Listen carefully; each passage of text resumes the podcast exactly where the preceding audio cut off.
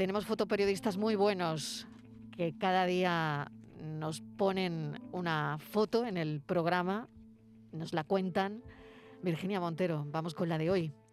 La imagen de hoy es la propuesta por Antonio Pizarro. Sevillano, autodidacta, comenzó su carrera profesional en 1993 trabajando para diversos medios de comunicación nacionales e internacionales, entre ellos Diario 16.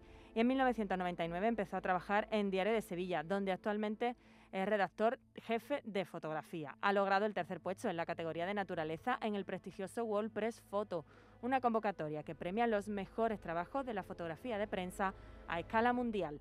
Y ya saben, nuestros oyentes que pueden ver la foto del día en nuestras redes sociales. En Facebook, La Tarde con Mariló Maldonado y en Twitter, arroba La Tarde Mariló.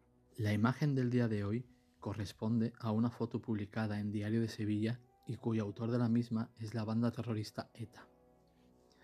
En ella podemos observar cómo tres terroristas levantan el puño con el rostro cubierto, boinas y banderas de Euskadi, Navarra, la no oficial y la del antiguo reino de Navarra. Esta puesta en escena fue para anunciar el cese definitivo de su acción armada. Aparece encubierto como unos cobardes que arrebataron la vida de infinidad de inocentes y destrozaron el corazón a sus familiares y a una sociedad que seguramente haya perdonado, pero que jamás olvidará y olvidaremos el daño que causaron. Se cumplen 10 años de este 20 de octubre, tenía que ser la foto, porque no hay olvido definitivo. La tarde de Canal Sur Radio con Mariló Maldonado, también en nuestra app y en canalsur.es.